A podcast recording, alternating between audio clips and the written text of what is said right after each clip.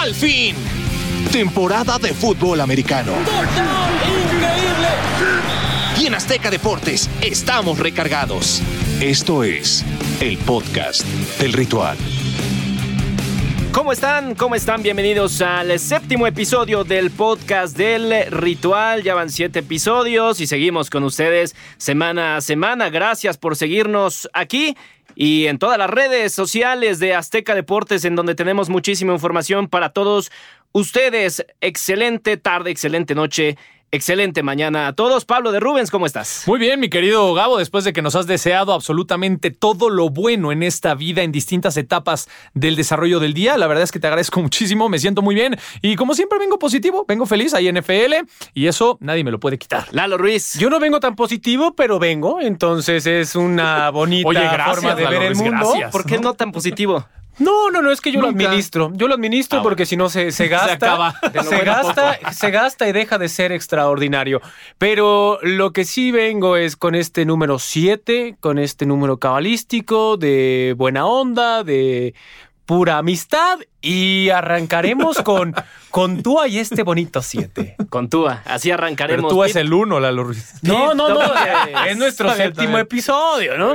Pete Domínguez, ¿cómo estás? Yo creo que estoy en el, en el equilibrio, ni tan optimista como Pablo, ni tan pesimista como Lalo. Qué diferentes somos los tres, está impresionante. O sea, es el, el balance que se buscaba, ¿no? Es lo que tengo entendido por parte de la producción. Puedo ser negativo, puedo ser positivo, entonces tú me dices por dónde le tiramos, Gabo. Ah, ¿Vieron la película de Inside Out? Es la mejor representación.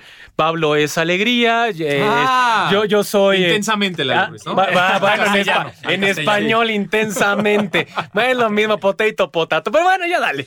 Venga, vamos, y vamos a empezar con tú, pero no, vámonos con el eh, tema más caliente en este momento, que es la derrota de los vaqueros de Dallas del el pasado lunes por la noche. Y vaya paliza que le metieron a Dallas en casa y en el primer juego después de la lesión de Dak Prescott una semana antes. 38-10 gana Arizona con aparente comodidad. Eh, Pablo, eh, te veía muy indignado eh, ese día llegando a la redacción.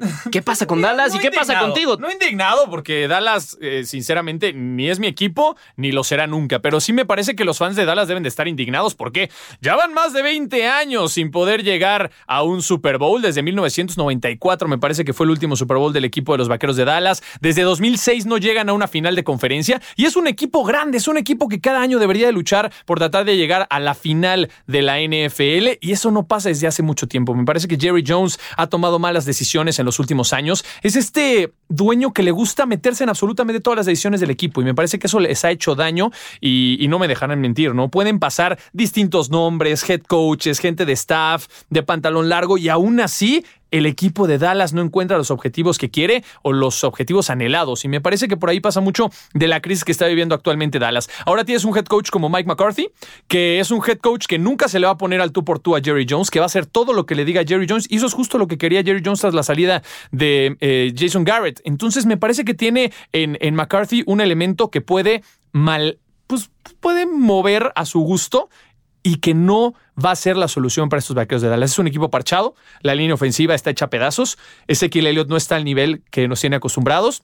Y ahora con Andy Dalton como coreback todavía peor, me parece que tiene que practicar mucho más con el primer equipo. Se vieron falta de timing, malas eh, recorridos, ¿no? E, estructuras dentro de la ofensiva. Me parece que estos tipos de cosas tienen que ir mejorando con la práctica, pero yo no creo que Andy Dalton sea la solución a los vaqueros de Dallas. Y bueno, una defensiva que está ali caída y con eh, lesiones, no le veo ni pies ni cabeza a este equipo de los vaqueros de Dallas. Es que esténse sentados para tratar de ver la evolución de este equipo. pero Andy Dalton, la semana pasada todo el mundo decía que la experiencia. No, sé, quién es todo mundo, Gabo, no sé a quién sigas en redes sociales. La gente que dijo eso no sabe nada. Dos fumbles de Ezequiel Elliott en este partido.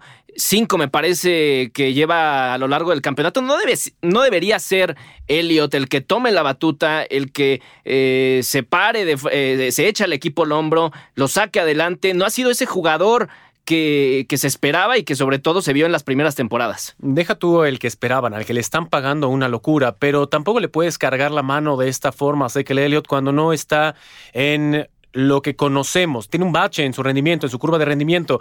Ahora bien, desmenuzando lo que pasa con los vaqueros, primer cosa, es normal que Dalton no funcione como todos los aficionados esperaban, primero porque no tenía la cantidad de repeticiones con el primer equipo.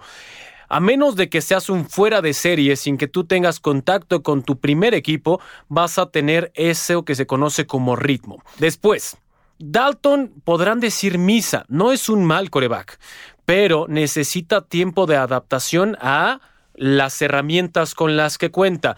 Su primer sinodal se llamó Arizona y qué complicado es de tener a Arizona porque ellos no perdonan nada. Y segundo, con eh, Andy Dalton. Andy Dalton jamás va a ser Dak Prescott y ni estará cerca de los números de Dak Prescott. Por esa circunstancia le ofrecieron el contrato que le ofrecieron.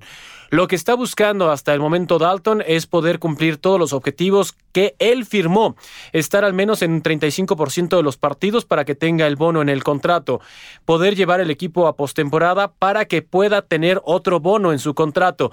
¿Qué es lo a favor que tiene en este momento Dallas? La división en la que están jugando. Eso va a ser lo único que los va a sacar avante, que les va a poder dar un un rango de, aprendizaje que en cualquier otra división sería impensable. 2-4, 2-4 y son los primeros En, el este de la Nacional. Eh, y en los próximos dos partidos se enfrentan a Washington y a Filadelfia también. Que debería ser ganable para, para Dallas en este escenario. ¿Quién sabe? Eh? Digo, debería, no que vaya a pasar, porque entre el deber ser y lo que ocurra hay una gran diferencia, pero del otro lado Arizona está 4-2, entonces Arizona es un equipo fuerte. Lo que vimos ayer de Dallas, por supuesto, por supuesto que no está ni cercano a lo que espera ni Jones, ni la afición, ni absolutamente nadie. Y ya para cerrar rápidamente, comentaba Pablo que Jerry Jones se ha caracterizado por ser ese personaje, dueño, en algunos momentos gerente general, que tomaba decisiones en hacia dónde iba esa organización. En este momento en el que están en una meseta, en un mezanín, en una parte donde están estancados, sí, todo el mundo voltea a ver a Jerry Jones y dice, ah, es tu culpa. Pero ¿por qué no voltean un poco más atrás cuando Jerry Jones compra el equipo, cuando emula el formato que tenían los 49ers de San Francisco, que va con el mismo dueño y le dijo, a ver, tú como yo compraste al equipo, tú como yo estaban inmiscuidos en una crisis brutal. ¿Qué modelo implementaste para que San Francisco eh, ahora ya sea un equipo referente. Eso lo emula, lo mejora y por eso conocemos a los vaqueros que ya todo el mundo extraña, que crearon ese boom. Entonces, ni es tan bueno ni es tan malo. Pero aparte los vaqueros están como el equipo más valioso de todos los equipos, de todos los deportes. De acuerdo a Forbes. Como hombre, como hombre de negocios, es exitosísima su, su, manera de trabajar. Por supuesto que eh, sí. Pete, ahora pues, ya por último cerramos este tema. ¿Se puede usar la ausencia de Dak Prescott como pretexto? Porque tampoco es como que funcionaran demasiado bien cuando estaba Sí, para mí sí es, no como pretexto, pero sí para entender un poco más a lo que se tenía que enfrentar Dak cuando era parte del equipo. Mira, si lo pones en contexto, las derrotas contra Seattle, contra Rams, contra Cleveland, en todos los partidos Dak los puso a competir, en todos los partidos estuvieron dentro del rango de ganar los juegos en los últimos dos minutos, a pesar de que era la misma línea ofensiva de mala, a pesar de que sí seguía soltando balones,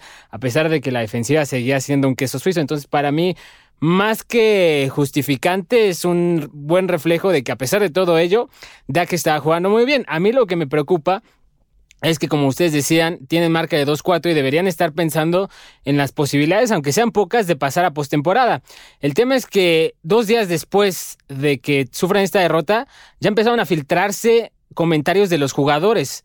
Ya el primero salió en esta semana y preocupan demasiado. Estamos apenas ni siquiera en la mitad de la temporada. El hecho de que haya dicho un jugador a un reportero con mucha credibilidad de la prensa de Estados Unidos que creen que el staff de cocheo está completamente falto de preparación, que no les enseña nada y que cada que les dan una indicación lo cuestionan entre los jugadores en la semana 6, se pintan, o sea, pintan las cosas horribles para Bastante mal, claro. Bueno, pasamos al siguiente tema. Los Steelers ganaron, aplastaron en un partido que en el papel era mucho más parejo en contra de los Cafés de Cleveland y no parecen tener equipo que los pueda detener hasta este momento. ¿Se vale soñar, Pablo? ¿Se vale soñar para los Steelers o para quién? Para los Steelers, claro. Claro que se vale soñar siempre y cuando Big Ben Roethlisberger esté sano y creo que lo hemos dicho a lo largo de las distintas semanas que ha arrancado este 2020. Mientras Big Ben esté bien, Steelers es un equipo contendiente. Ahora, sí me gustaría ver ya eh, al tú por tú en su mejor versión tanto a los Ravens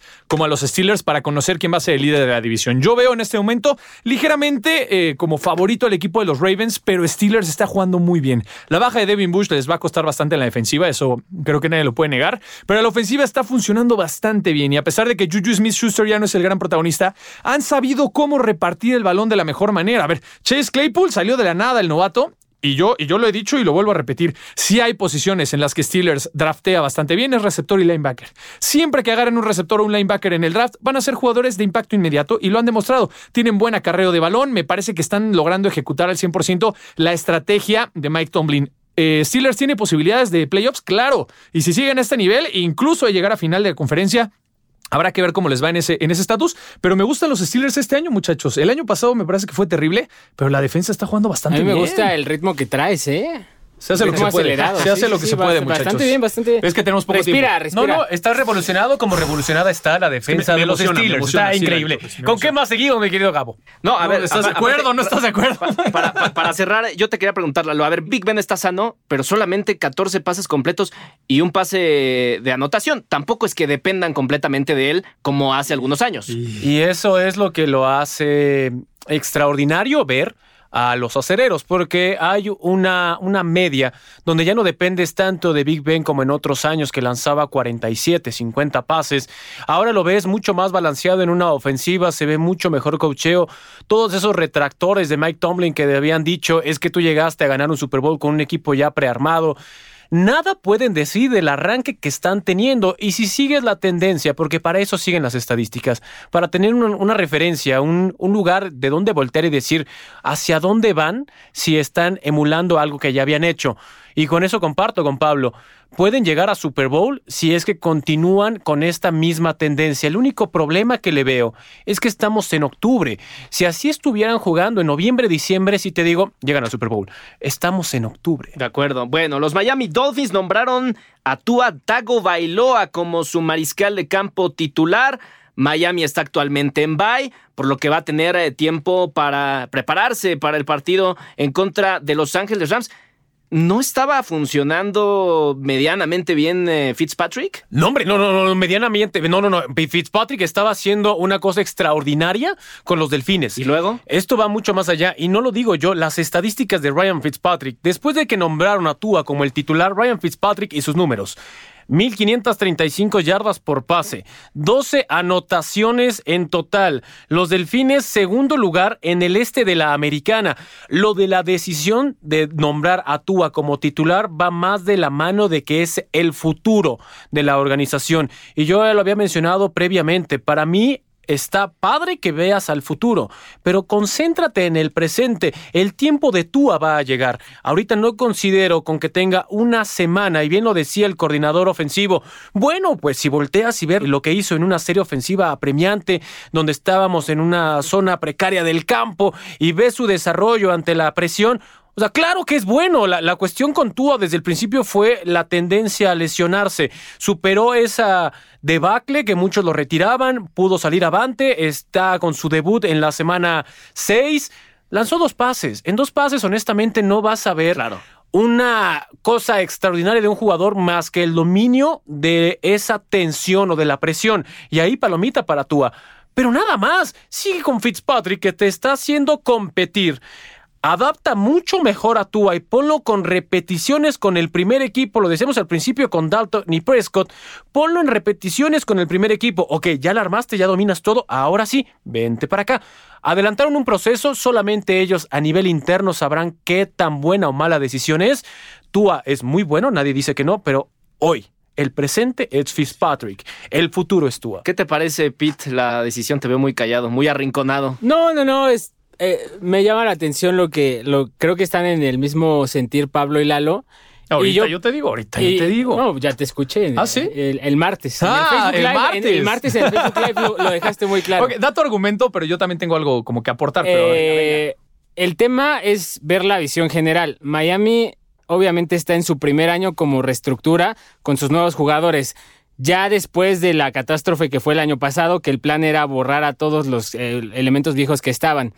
De el único, la única palabra que ha dicho alguien del equipo respecto a esto de Tua es que ya era el tiempo de. ¿Por qué es el tiempo de si Fitzpatrick estaba jugando también? Por el simple hecho de que Miami necesita ver cómo está Tua qué necesita para rodear a Tua la próxima temporada y salir con una lista de compras lo suficientemente clara para la temporada 2021 en agencia libre y en el draft reclutar de acuerdo a lo que necesitan para rodear a Tua y no desaprovechar su contrato de novato. Es tan simple y sencillo como eso y que el calendario que le sigue a los Dolphins es sumamente benévolo y ya no pones bajo presión a Tua. Yo no pienso que sea tan simple y tan sencillo como dice Pedro. Me parece que el análisis tiene que ir mucho más profundo, sobre todo en un tema de un coreback que fue una de las grandes interrogantes dentro del draft por el tema de la lesión. Sufrió una lesión que ver. hace menos de un año eh, que pudo haber puesto en peligro su carrera. Ni siquiera que ver. Eh, algunas otras cuestiones. tienes que verlo jugar, pero yo no sé y, yo no pienso personalmente. Ahora, obviamente el staff de cocheo sabe mucho más que nosotros, pero desde mi punto de vista, ¿por qué sueltas tan pronto a tu Tagovailoa cuando a Fitzpatrick ya tiene el control completo de esta ofensiva y está funcionando? Porque no vas a competir en postemporada. Estoy de acuerdo, pero ¿para qué arriesgas de más a Tua? No es arriesgarlo. Mira, más tiempo en la banca, esperar su recuperación, ver cómo va evolucionando y otra cosa,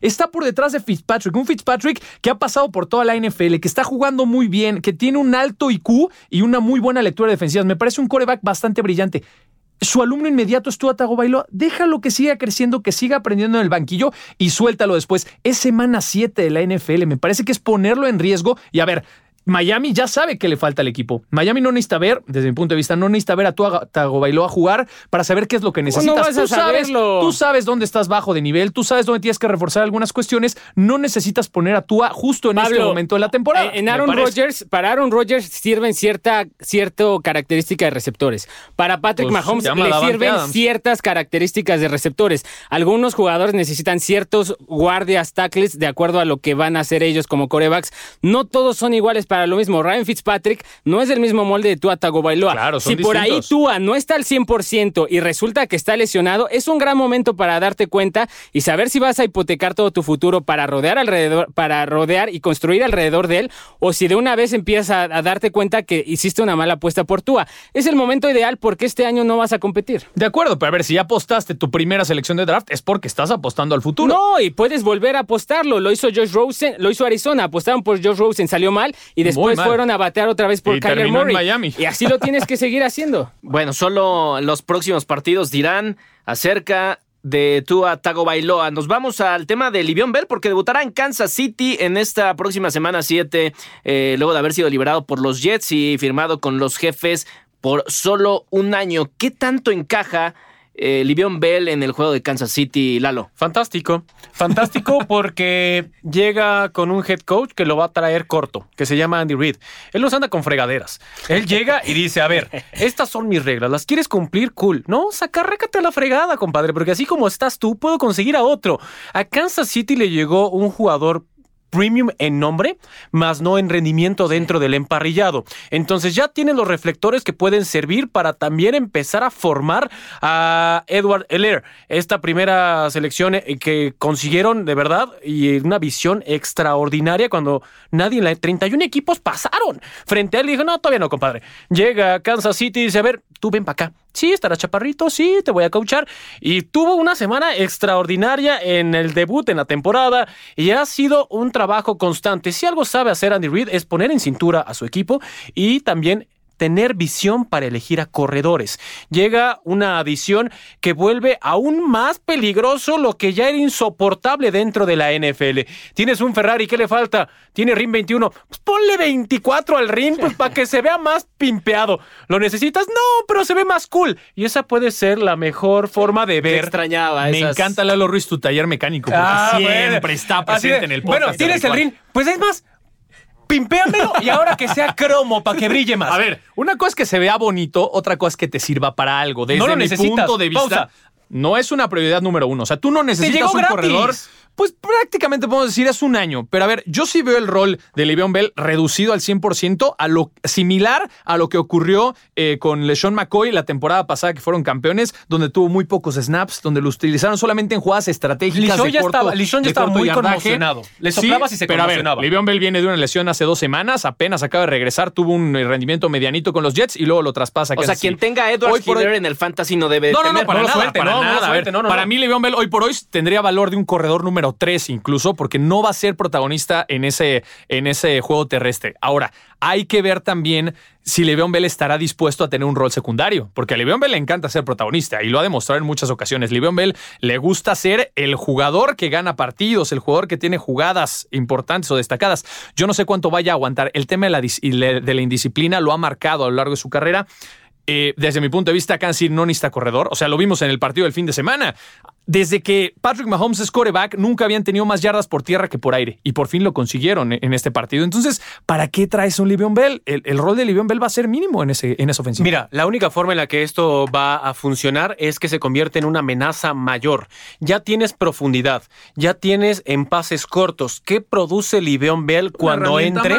Cuando entre, va a ser más que una herramienta, va a ser un distractor. A ver, Livion Bell, al principio nadie le va a tirar un pepino. Y de repente decir, ah, ya empezó en rutas cortas, ni siquiera por tierra, porque Livion Bell es fantástico también como receptor, es una doble amenaza. Va a empezar más en ese tenor, si quieres, en esa faceta. Y posteriormente, cuando lo recuperen de esa lesión, o vamos a ver qué tan sano está, va a empezar a correr mucho más. Entonces, eso va a hacer Reitero, tu Ferrari, pues ponle ahora sonido de aquí, pero a ver, que de Kansas City se escucha hasta Nueva York, hermano. Si me apuras, corredor número uno, Clyde Edwards-Helaire. Sí. Corredor número dos, Patrick Mahomes. Corredor número tres, Livion Bell. Bueno, Bell, tres veces seleccionado al Pro Bowl, firmó un contrato de cuatro años con los Jets, 52.5 millones de dólares y que le siguen pagando, ¿eh? 3.3 yardas por acarreo. Definitivamente no funcionó. Nos vamos al trending. El trending. Con otro caso de indisciplina, el corredor de los eh, Denver Broncos, Melvin Gordon, no viajó la semana pasada para enfrentar a Nueva Inglaterra por una enfermedad, pero además durante la semana fue detenido por conducir bajo los efectos Estamos hablando de un corredor. Estupefacientes. Estupefacientes. O, ebrio. No, ebrio. Ya dijo, ¿Quién dijo eso? Fue, fue, vino. Fue vino, fue vino. el cargo, el cargo, el cargo que tiene en estos momentos que todavía no se va a desestimar porque no lo van a poder conseguir porque hizo la prueba de alcoholemia, se le conoce en Estados Unidos como DUI, Driving Under Influence. Y eso y su es. contrato está en peligro. O de, o de bebidas. Y, y, después dijo, bueno, pues sí la calabacé, pero. Fui por, pues un, fui por un vinito. Me, con eché, me eché un cartoncito de vinito y pues. Pero a ver, esto no fue un berrinche después de su comentario de que no es posible que no podamos jugar contra los Patriotas, nadie nos avisó, tenemos una semana de bye que no esperábamos. ¿No creen que su equipo, en parte fue un berrinche? ¿Y su equipo de qué tiene la culpa? No, no, por eso, ¿no fue un berrinche? No sé eh, si fue berrinche, no, el equipo pero a quien afectas es a tu equipo. El equipo ah, tiene también la culpa porque no lo han puesto en cintura. Esto es muy sencillo. Te comportas o te largas. Adiós. Pues no es lo que hicieron los Chargers. Sí, mira, eh, eh, Ojo, eso, pero eso en el equipo de Belichick. Sí. Tú haces eso y al siguiente día, a menos de que seas un jugador importante, ya ¿No te las maletas la están en tu calle. hace poco tuvo un problema. ahí tienes Antonio Jones igual. O sea, o sea el, lo único que ha demostrado Melvin es que sigue acumulando partes negativas para que absolutamente nadie en la NFL le tire un hueso. Después va a decir, no, es que tú eres conflictivo. No, no, a ver, ¿cuántos yardas promedias?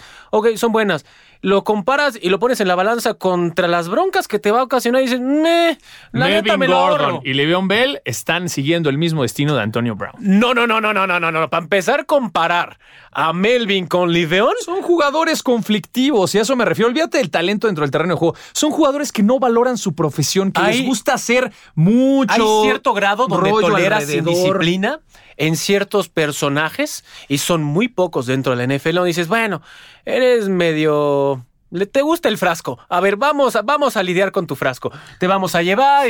ojo, hay ciertos jugadores en cualquier lugar donde te paras. Ojo, hay ciertos jugadores a los cuales dices, a ver, mi nivel de tolerancia es un 5. A ti te voy a dar un 6.5. No más y no lo rebases porque te largas. Pero voy a intentar que del 6.5 bajemos al 5 para que luego estés en un 4.5 y ahí me la voy a ir campenchaneando contigo. Pero son muy pocos los jugadores y eso tiene que ver con el impacto que tienen dentro del equipo. Son muy, pero muy pocos. Melvin, la neta no lo es. Acumula 65 acarreos, 281 yardas y 3 anotaciones. No son eh, desastrosos sus números, pero tampoco lo que se esperaba de este que es... Eh, en el papel de los mejores corredores de la liga. Y cerramos el eh, trending con un tema un poquito más light. El pateador de los Jaguares de Jacksonville, John Brown, anotó un gol de campo de 31 yardas en el primer cuarto de la derrota de su equipo.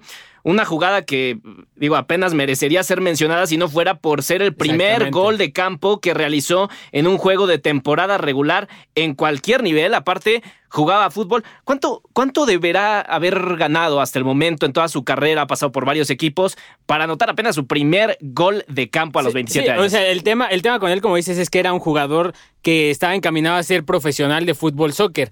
De hecho, en el 2017 ya había hecho un intento de, no me acuerdo si gol de campo o de punto extra, en un juego de pretemporada. Pero lo que realmente interesa es que eh, a esta edad el tipo pues se aferró a su sueño, ¿no? O sea, Pablo y Lalo son amigos de Roberto Aguayo y el hecho de que esté completamente borrado de la NFL y este tipo, después de tantos años de intentarlo y que era más un jugador de fútbol soccer que uno de fútbol americano lo logre, son esas historias bonitas, ¿no? Que quizá no lo volvamos a ver, pero ya, ya quedará para contarle a sus nietos que logró su sueño. saludos, por cierto, a Guayo. Por cierto, saludos a Guayo, que ahorita ya decidió que el golf es su deporte número uno desde que se casó.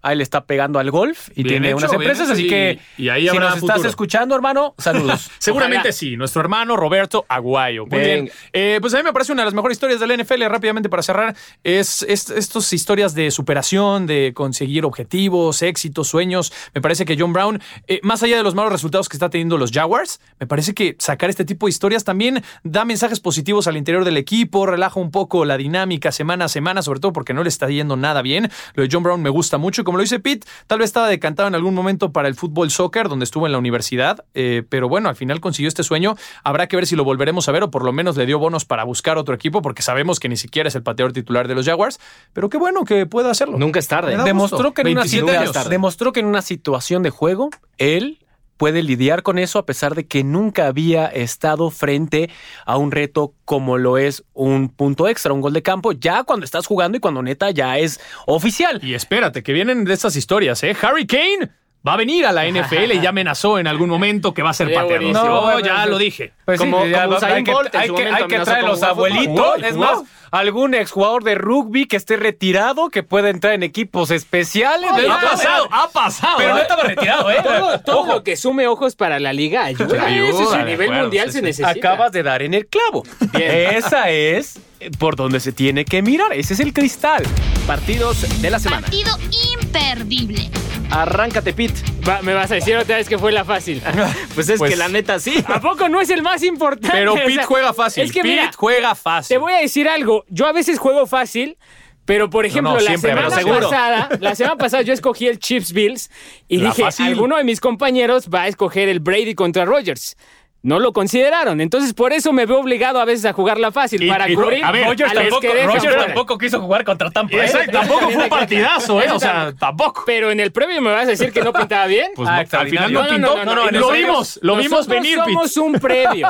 No me digas que no pintaba bien. Bueno, Yo lo vi venir. Ahora, Steelers Titans llegan con 5-0, los dos invictos, los únicos dos de la conferencia americana. Eh, como lo dijimos ayer en el Facebook Live, todos los martes a través de la plataforma de Azteca Deportes, decía Lalo, y yo también coincidía con él, la baja de Taylor Luan, el tackle izquierdo, le va a afectar mucho a Tennessee porque enfrentan a los monstruos de Pittsburgh, que lo único que les gusta es capturar al coreback, generar presión, y ahora vamos a ver qué tan física realmente es la defensa de Pittsburgh, intentando frenar a Derrick Henry. Muy buena suerte y espero un agarrón. Lalo Ruiz. San Francisco contra Patriotas, yo elijo por la calidad de los entrenadores en jefe que hay en ambos lados. Primero Kyle Shanahan diciendo, después de que nos humilló Miami, conocí verdaderamente a mis jugadores y lo que pueden hacer después de una muy mala demostración. Y del otro lado, ver a Bill Belichick, que es muy complicado cortar una flor del jardín de este hombre. Y sobre todo cuando es un jugador rival. Se va a enfrentar a San Francisco, es el regreso de Garópolo con su ex equipo. Si quieren, para mí lo más importante es ver cómo van a intentar frenar al señor George Kittle, sobre todo con la fiesta que trae Patriotas y la muy paupérrima demostración de la ofensiva la semana anterior. Entonces, si Edelman lanza y Cam Newton pues recibe. En una de esas pongo a un liniero a correr y pongo a mi pateador a ver qué carambas hace. Eso, pues. Bueno, yo me voy a ir con el partido de la División Oeste en la Conferencia Nacional. Seattle Seahawks en contra de los Cardinals de Arizona. Me gusta porque es duelo divisional. Eso me parece que es lo más claro. Por otro lado, Seattle viene semana de descanso. Arizona viene de pasarle por encima a los vaqueros de Dallas. Yo realmente quiero ver para mí la división más fuerte de la conferencia nacional es justamente esa. Quiero ver realmente hasta dónde pueden llegar estos dos corebacks. Los dos corebacks más pequeños en estatura de toda la NFL. Quiero ver qué pueden conseguir. Si bien es cierto que Russell Wilson trae esta carrera de MVP, también Kyler Murray tiene cosas que presentar. Dos defensivas interesantes. La de Arizona me encanta cómo ha ido evolucionando a lo largo de la campaña. Va a presionar constantemente a Russell Wilson y quiero ver qué tanto puede correr Kyler Murray y cómo puede explotar a sus corredores. Que vaya que tanto Edmonds como Kenyan Drake son de peligro. Me gusta este partido para la semana 7. A mí también me gusta y muchísimas gracias Pablo de Rubens, eh, Lalo Ruiz, Pedro Domínguez. Hasta aquí el podcast del ritual. Nos escuchamos la próxima semana. Soy Gabriel Martínez. Estén atentos a las redes sociales. El domingo, por supuesto, hay ritual. El martes también a través de Facebook estamos en Facebook Live. Oye, rápido, es cambio de horario esta semana en, en los Estados Unidos. Así que recuerden que una hora antes se llevan a cabo todos los partidos. Nada más como recordatorio amigable. Perfecto. Nos escuchamos la siguiente semana. Adiós. No te pierdas el próximo episodio del podcast del ritual.